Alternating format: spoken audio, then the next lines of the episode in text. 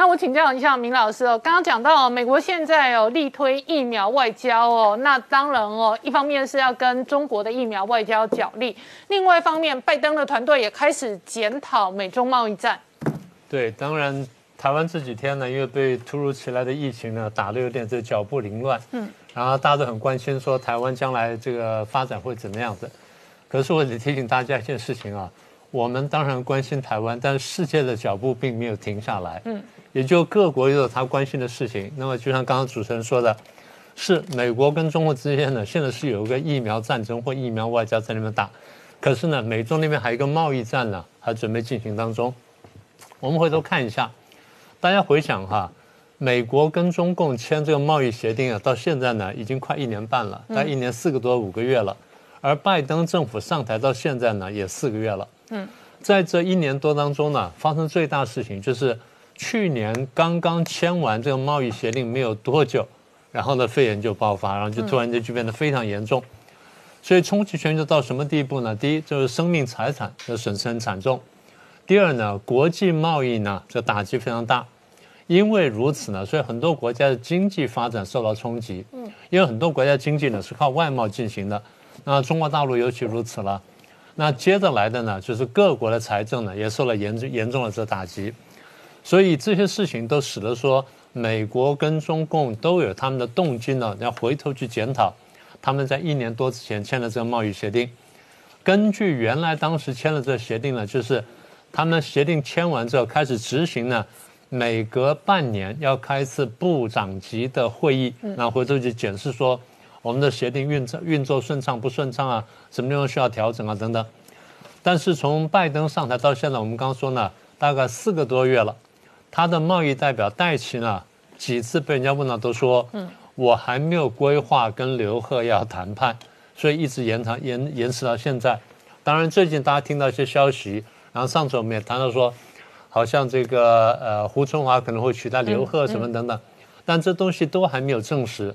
不管证实不证实，我们现在确定一件事情，就是美国跟中共在不不算太短的时间之内，真的会进行贸易谈判。嗯，所以现在我们得来也超前部署一下，来看看说他们到底在想什么事情。我们先谈美国方面，美国第一个他最关心的当然就是贸易协定呢，这一年多下来到底落实到什么地步？嗯，啊，当时贸易协定的核心呢就是。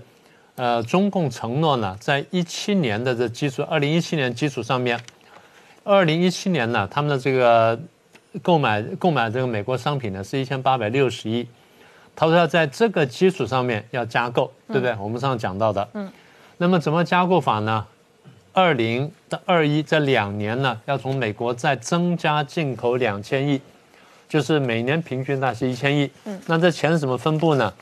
大概七百八十亿呢是制造业的产品，然后五百四十亿元呢是能源跟相关产品，三百八十元是各种各样的服务，然后三百二十亿呢是农农产品。嗯，呃，如果说从里面起算的话呢，大概到现在为止，刚刚讲说中间经过武汉肺炎的冲击，然后中共当然当然有多采购，我们不是算过说它的那个粮食生产不足吗？它有多采购，但是到去年年底。啊，那数字还没有达成。到去年年底呢，大概才到达百分之五十九，都是一半多一点。那美国对中国的经贸依赖呢，第一是在药品方面，第二是一些比较中低级的中低阶的产品，各种各样的日用品啊等等。第三呢，其实美国仍然相当程度的依赖中国大陆的生产能力。嗯，各位去看它那个，呃，其实看商品数字就知道了。第四呢。对于中共向中国向美国的采购的部分呢，像一千多亿或两千多亿的采购呢，对美国来说呢，也是一个很大的一个比例。所以换句话说，我们常讲，双方的经贸呢是一个互赖的关系，而这互赖关系算是比较紧密。我记得多年前的时候，当时大家在谈说美中贸易战的可能性，当时当然一点迹象都没有。当时我们就做出一个判断，我们说。美国对苏联打贸易战容易很多，对中共打贸易战呢会很吃力。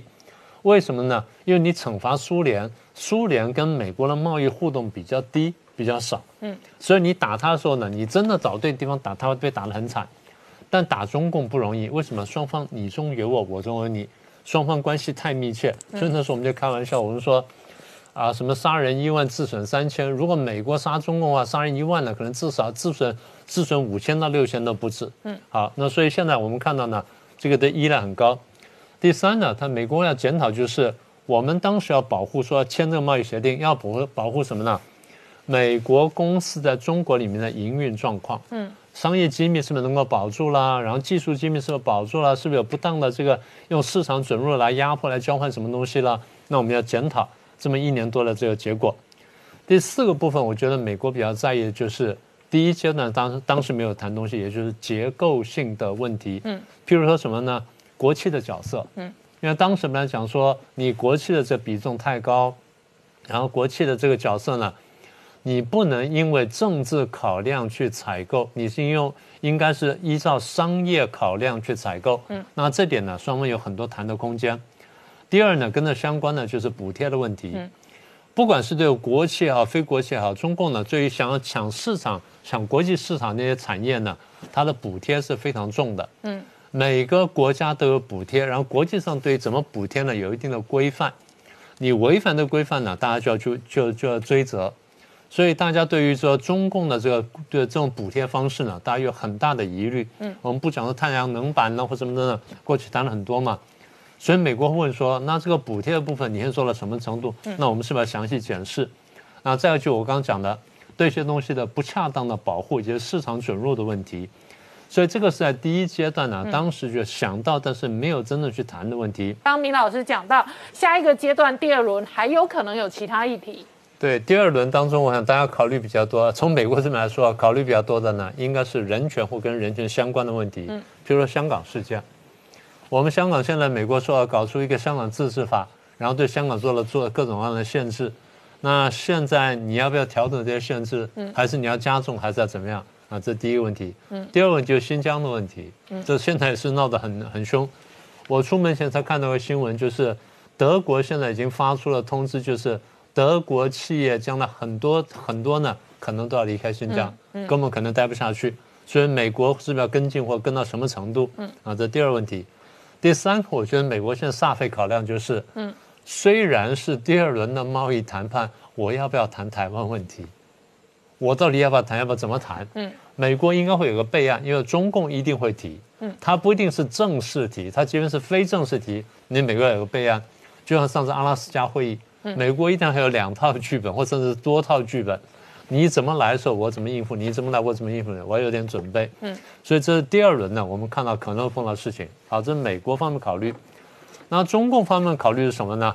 我们多次跟大家讲，我们说中共对美国的关系呢，虽然是互赖，但这互赖是不平等的。中共对美国依赖程度比较高。嗯，第一呢，中共这个国家呢，对外贸的依赖度就比较高。别的国家的外贸依赖度一般来说呢是百分之十到百分之二十之间，中共对外外贸的依赖呢是高到百分之三十以上，这在大国当中这种经济表现呢是比较少见的，这是第一点。第二点，在这么高的贸易依赖当中，对美国的贸易依赖特别高，占了九成以上。所以换句话说，中共对于美国的外贸占它整个的经济活动呢，大概三成左右上下。好，在第三点。在这三成左右，它对美国依赖什么东西呢？第一是晶片，这大家都已经很清楚了。第二，呃，有关的、无关的高科技的产品。嗯。第三呢，工作母机。第四呢，一些服务。所以这四大类呢，它从别的地方不太容易得到，也就是说没有什么取代的。嗯。它必须跟美国去买的。然后第四个呢，大家现在慢慢看清楚了。我们过去预测过，大家不太相信对美国粮食的依赖。嗯。那么这些我们过去谈过，现在大大家就帮就当帮大家把这清单整理整理起来，告诉他说现在大概是什么状况。好，那现在中共的下一层考虑就是，如果说我对美国的贸易依赖度这么高的话，好，那下一个就是，如果我跟美国的贸易再继续下滑的话，那我的经济会受到很大的打击。嗯，这过去已经被证实了。第二，经济下滑的话，失业率就上升。嗯。经济下滑，失业率上升，物价在上升的话，这叫滞胀。嗯啊，停滞性通货膨胀，这个比通胀还要可怕。那这个已经在地平线上，我们差不多可以看到了。当这些事情都发生的时候，我们看见社会会动乱。嗯，所以这些都是我们在政治学或社会学上我们看得见的问题。但对中共来说呢，这些事情还会再增加一点。嗯，当这些问题都叠加出现的时候，中共内部会出现派系斗争。嗯，这派系斗争直接的影响到他二十大连任。嗯，所以明年大概就是差不多，不用说这个时候，但从今年下半年开始，这问题就慢慢开始浮现。嗯，好，所以这样就能够比较好的理解中共最近这段时间来为什么。看起来情况很不好，还在外交上跟军事上到处四处出击。嗯，第一个当然我们讲说他对国际情势是有点误判的，比如说东升西降啊、东强西弱啊什么等等。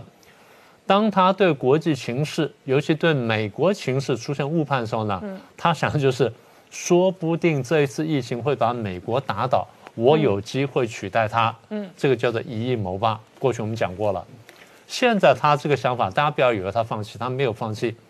因为现在有各种各样的这种变种出来，我看看哪一种变种能打到你。因为我的地方反正我可以把人封死，我看你怎么样会不会被打倒。所以如果可以的话，那我就一次就打赢了。嗯，如果不行啊，我现在做这么事做事情，制造什么东海、南海、台海各种紧张，我来干什么呢？我这样讲过，制造谈判筹码。嗯，因为他晓得美中的第二轮或第三轮谈判迟早要来。嗯，我不能空手去谈，我要有筹码，这些东西就是我的筹码。好，我们稍后回来。当下刚刚看到的是习近平说“红色江山代代传”。习近平不但到处去看灯一方，然后做出这样的宣传，而且他现在在《求是》杂志党媒最重要的五月十六号写了一篇文章。习近平特别指出，要好好的用好红色资源，让红色基因好好的传承下去，让红色的江山代代传下去。这篇文章一出来之后，虽然在《求是》新华网立刻转载，国防部的官网立刻转载。他们很多政府都马上转载出去，因为开始要做一个思想的大整合。习近平在文章里面讲说，他为什么要去革命老区调研那些考察的那些革命江山，是因为要知道瞻仰革命历史这个东西呢，会体会到一寸山河一寸血。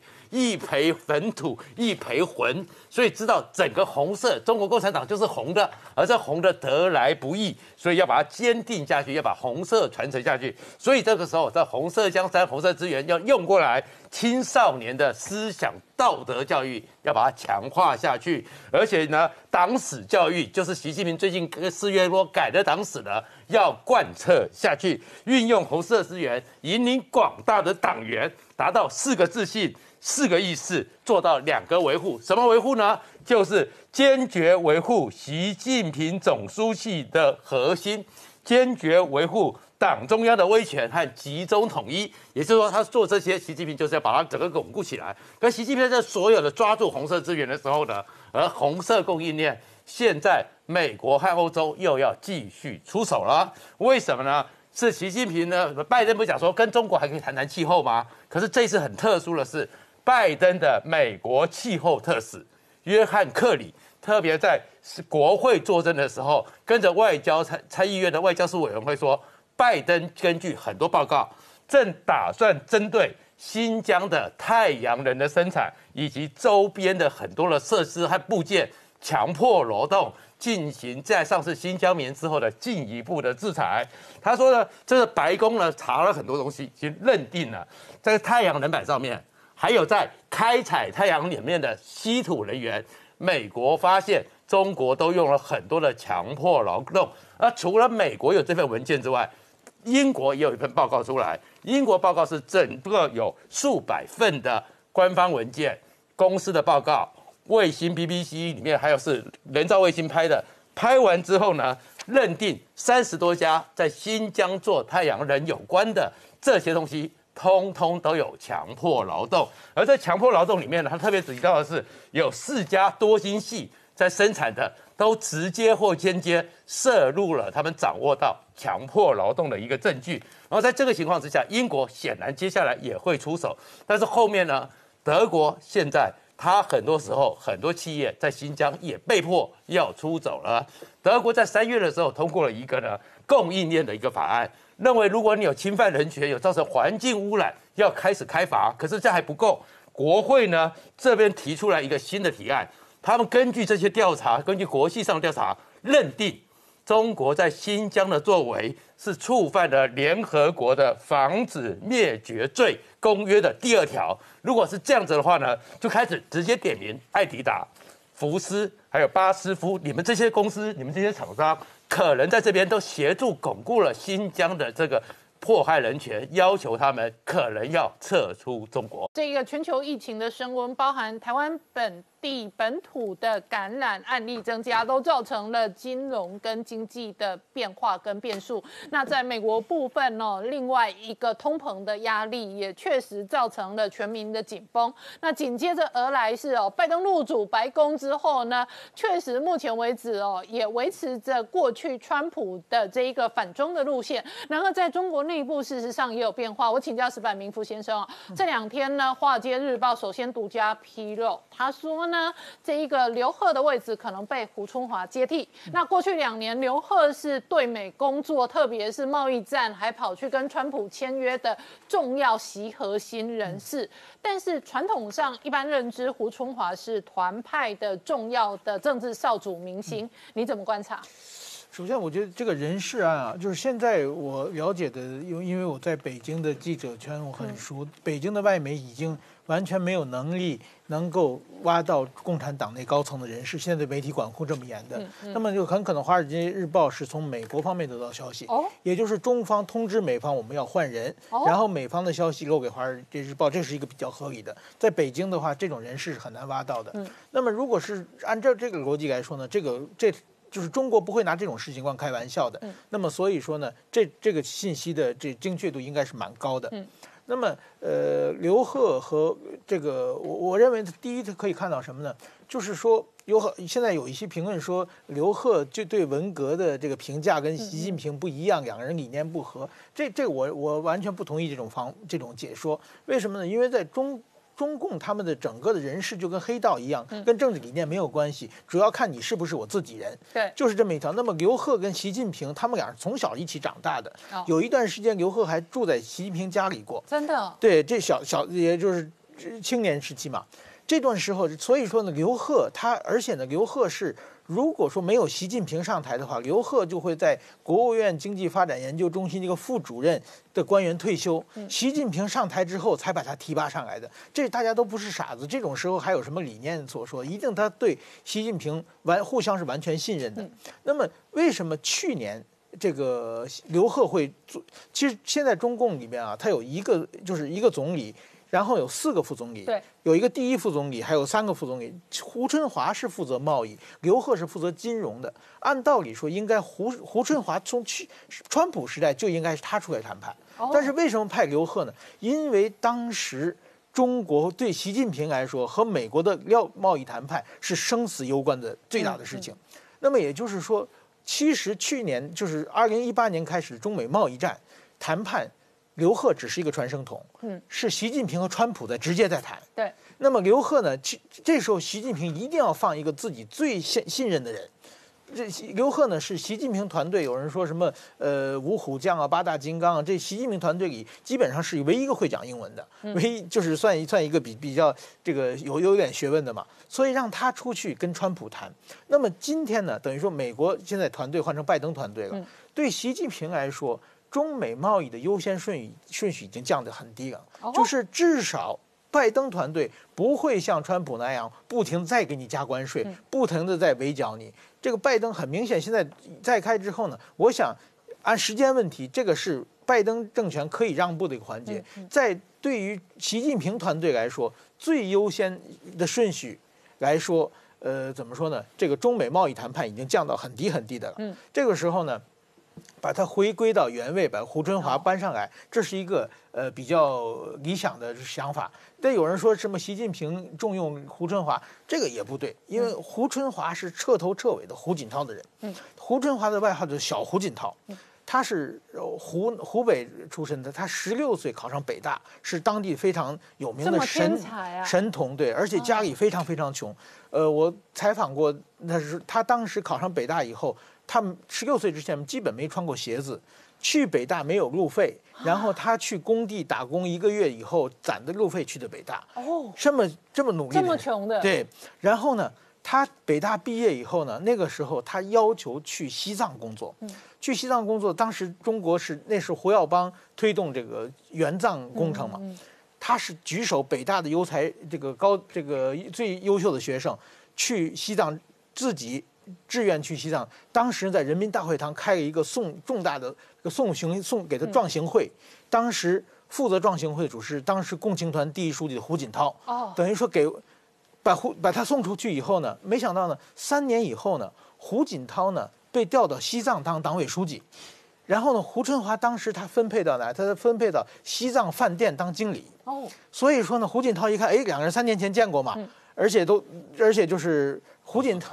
都是团派嘛，从此就是变成团派嘛。胡锦涛就是那阵胡锦涛呢，其实身体不好，他主要住在西单饭店，然后呢晚上。就是也不喝酒，就是天天胡春华陪他聊天，聊一些古典文学啊、唐诗啊，一杯清茶，一聊聊到聊到天亮。所以说呢，两人关系非常好。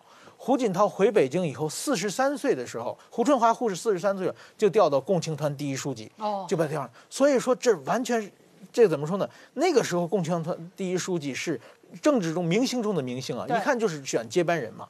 在这种情况之下，胡春华上来，就是他到哪里也抹不掉他是团派的呃人。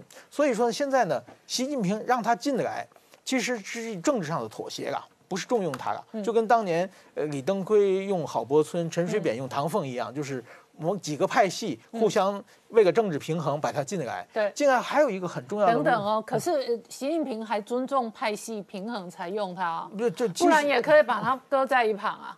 不，这现在其实习近平没有像大家想象那么可以为为所欲为了。其实很多事情他也，但是让把胡锦涛放，把胡春华重用，这个时候让他负负负责对谈判，有一件可以确定的事，就是说明年的党大会他一定入常委。哦，一定入常委。但是入常委是虽然是入常委的话呢，中国的传统的历史上呢是老大管政治，老二管经济。对所以说胡春华即使入常委的话，他的位置将是总理或者是第一副总理。对，所以他的作为习近平的接班人的路已经没有了。嗯，那么也就以此类推呢，就是习近平他自己想到的，将来即使有接班人，也一定是陈敏尔或者李强是自己的人。嗯那胡春华就让你当一个总理或者第一副总理。所以在这个人事中呢，可以看到，呃，二就是明年的党大会的布局。好，我们稍后回来。我请教明老师哦，怎么观察今天《华尔街日报》追踪那胡春华可能接替刘鹤的对美工作？事实上，外界过去观察刘鹤是习近平的人嘛，可是胡春华一般被贴上标签是团派的这一个少主、政治明星跟接班人，怎么观察？呃，我们在讲到刘贺时候，我还提到一件事情。那时候在川普刚刚上台的时候，他不是带了一帮人去见了那川普吗？习近平特别跟川普介绍刘鹤说：“嗯，这个人对我很重要。”啊，这段话我相信大家都记得。所以今天这个呃华尔街的消息呢，如果是真的话呢，有两种可能。第一种可能是真的，这个他们双方有分歧，也就是刘鹤跟这个习近平呢，对于对美啦或者外、这个对美的贸易战怎么等等呢，他可能有分歧，然后被贬官了，然后现在换人，这第一种可能性。第二种可能性，我认为机会更大一点点，也就是刘鹤在习近平心目当中并没有下滑，但是呢，二十大即将开始。嗯，我们在上次节目讲到说，二十大来之前大概一年一年半左右呢，这个政治斗争会已经开始。那如果说反西派一直是这么一直是这么想，然后一直这么要要作为的话呢，这次有可能是反西派出手要断习近平的羽翼。嗯，当然就是，但是大家知道，在网易的公众号出来一篇旧文章呢，其实说起来这事情可大可小，因为反对文革的文章呢，很多人都写过，当然有时候有的多一点，有的少一点。你回头去想想看，你是像这个呃赵子阳什么都说过这些话，所以没有什么很特别的地方，所以有可能什么呢？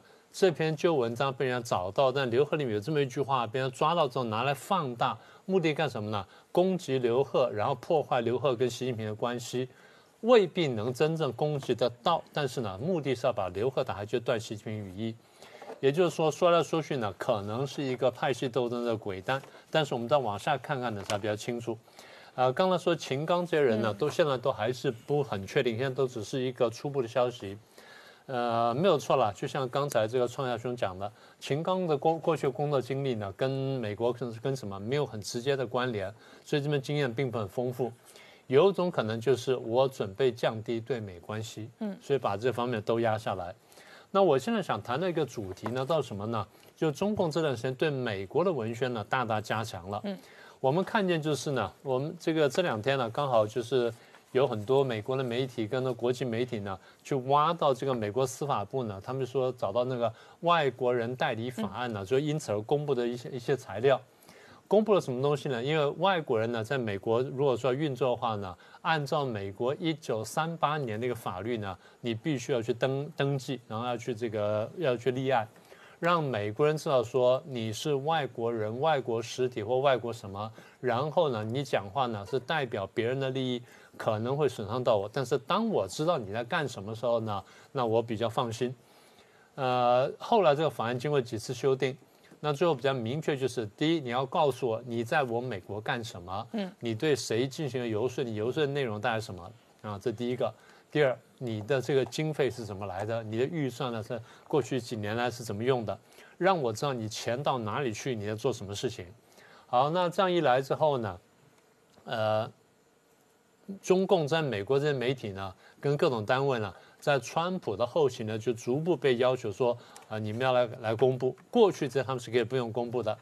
新华社比较有趣，在川普两年前呢，川普就要求说，那你们要公布，然后要来登记。拖了两年，新华社呢，他最近才去登记，然后登记完之后呢，消息就流出来了。流出来之后，现在就发现说，哎，出了一点纰漏。那这个纰漏最早哪里来的呢？呃，前几天呢，中共的外交部呢开例行记者会，那个华春莹呢在那边这个，这这去发言讲话，不小心讲一件事情说。我们新华社驻美记者啊，现在打包已经回到中国来了。嗯，为什么呢？因为美国不让我们这个签证续约，然后就开始攻击美国，说啊，美国恶意刁难啦，什么等等等等。美国人答复只有一句话：我是对等，你对我怎么样，我就对我怎对你怎么样。事实上呢，现在我对你还比你对我要宽很多。那为什么这样子呢？我们来慢慢来看。刚刚不是讲到说外国人代理法案吗？所以从这地方我们慢慢拼出一个图来。我们过去晓得说，中共在美国跟在国际上的大外宣搞得非常凶。嗯，那现在呢，我们有更确凿的数据，也就是有人数、有活动、有经费等等，用这东西拼成一个图，说中共在美国究竟是怎么样搞大外宣。我们先说第一个数字，从刚刚讲说外国代理人登记法，简称叫做 FARA，从这个法案的这个现在登记出来结果呢，可以看到。中共在美国的大外宣的投资这几年下来增加多少呢？五倍，嗯，百分之五百。那么其中呃一个呢，新华社，新华社呢在过去十四个月当中，它的总开支呢超过一千万美元，而这一千万万美元基本直接来自北京，嗯，啊，这第一点。然后新华社呢，它在这个美国有八个分社啊，我们等下再讲新华社的作用，它八个分社。纽约的总部啦，芝加哥啦，三藩市啦，洛杉矶啊，休斯顿啦，什么等等，付了这个很大笔经费。好，这是新华社。再来第二个呢，是中国环球电视网，就刚刚提到的这胡锡进的这个相关的这个这个单位。那么环球电视网呢，显然很受中共方面的重视，所以很大比例的经费呢给了他。而这个环球电视网在去年在美国业务投入多少钱呢？五千万美元。嗯。五千万美元，大家想想看，五千万美元是一个什么概念？所以也就是说，世界各国呢，呃，当然还有很多国家也投资了，因为大家也都看到，呃，排名第二的呢是卡达，嗯，大家很难想象，排名第三的大家可能猜得到俄罗斯，那其他很多国家呢都在那边投钱，台湾什么也在那边投，南韩、日本大家投钱，也就是说。影响这个世界第一强国的他的思路跟他的看法，从而影响他政策，对我们本国是有利益的。所以大家都在做这件事情。那美国早在大概七八十年前就注意到这个事情，所以就有了外国人的登记法案。那么这法案现在慢慢发挥效力。好，我们现在回到这个呃环球电视网。所以环球电视网呢，它去年呢就花了五千多万。再来是谁呢？中国日报。中国日报台湾人比较不太熟悉，它是一个在美国发行的英文的中文中国的报纸。嗯，也就是中共在美国呢，过去几十年来，因为那时候那个网络并不发达，然后电视呢当然是有，但是要打进去比较难。相对来说呢，你用平面媒体呢比较容易，所以中共就发行一份英文的报纸，叫做《中国日报》。嗯。那很多美国人呢研究中国问题呢，过去就很辛苦的去读《人民日报》，读什么？因为没有英文东西。那最后怎么办呢？有两个办法。一个办法就是，美国自己呢有一个编译局，跟 FBI 跟这些单位有关系。嗯。这些国安单位呢，他们专门有懂中文的人，他们去每天去监看中共的这个报纸啦，然后监听这个呃中共的这个地方的广播什么等等。然后就弄出一本本的摘要啊，简称叫 FBIS，呃，FBIR，就是外国播音资料汇编。那其中有各国的文本啊，比如说中国本法，当然全部翻成英文。大概光是中就是关于中国的东西，每天大概是这么大这么厚一本，大概是一个差不多比 A4 再大一点的这个版本，比这个纸再小一点点的。然后通常是绿色封皮的，然后这么厚，大好几百页。他从这个大概最重要什么《人民日报》了、光明了、解放军报了、文汇报什么等等，然后这样重要的报刊，将地方上的重要电台什么等等，他把这个摘编起来，每天这么一本呢，那个东西翻英文的，所以很多呢不太懂中文的，或者说中文不够好，在研究中国学者每天去看那份东西。中共看到这趋势之后呢，就为了还没玩意儿，为什么呢？就这个东西叫《中国日报》，英文叫 China Daily。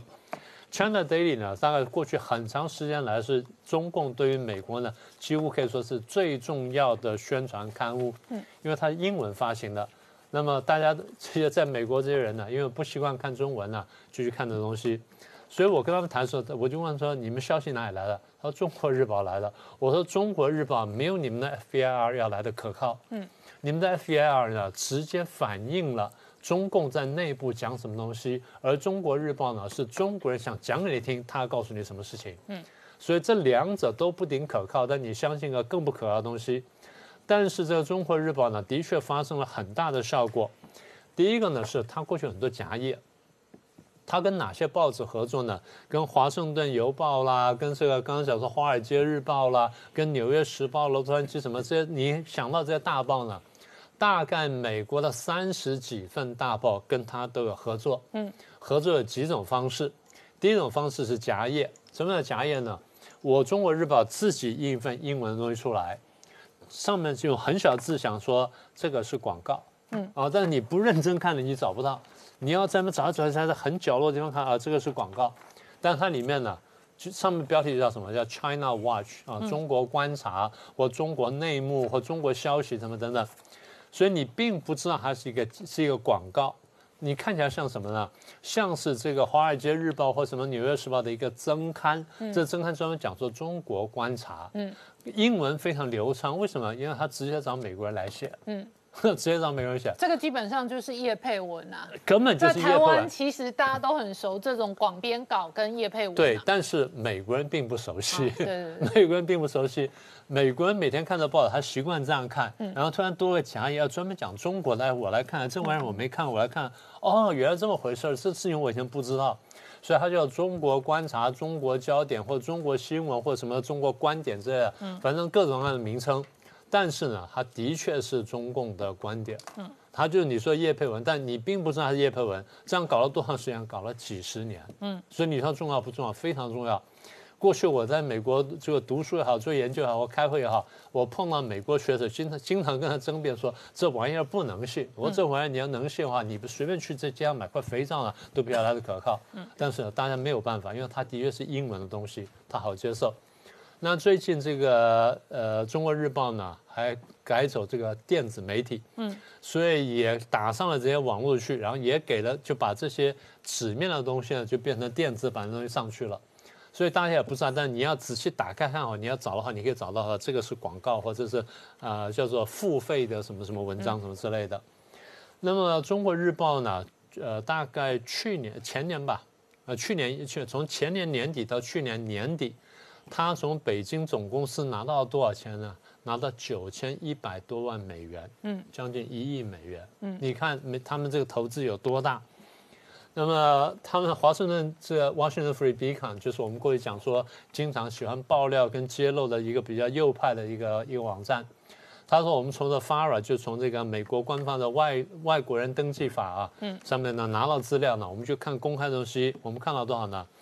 他说像这个中国日报呢，我们不是在讲他嘛？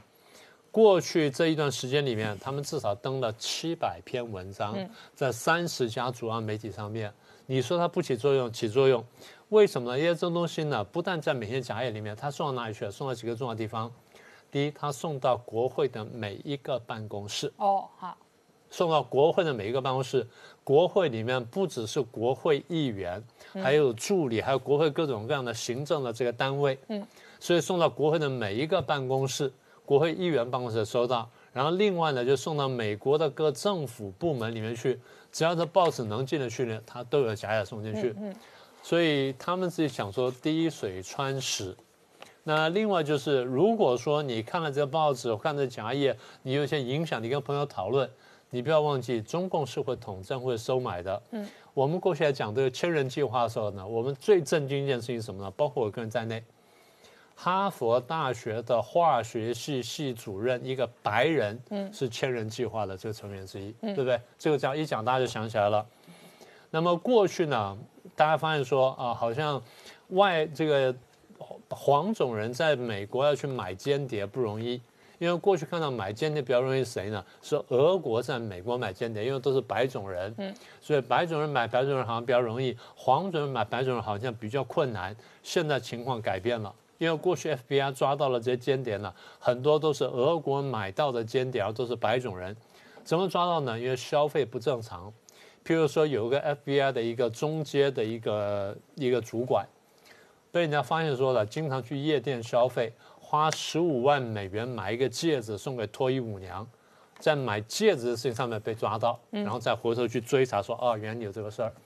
那现在呢？白人被黄种人买呢是比较少的案例，不过现在好像越来越多。所以当这事情披露之后呢，这个刚才讲那个呃，Washington Free Beacon 就是自由灯塔呢，就开始进一步调查。他就打电话问了《华盛顿邮报》，问了《纽约时报》，问了《华尔街日报》，嗯问说你们过去从中国日报那边合作这么多年，拿到多少钱？你可不可以讲？这三家都说我们拒绝答复。嗯，换句话说，拿到了至少拿到一定程度的钱，嗯，这都不方便说。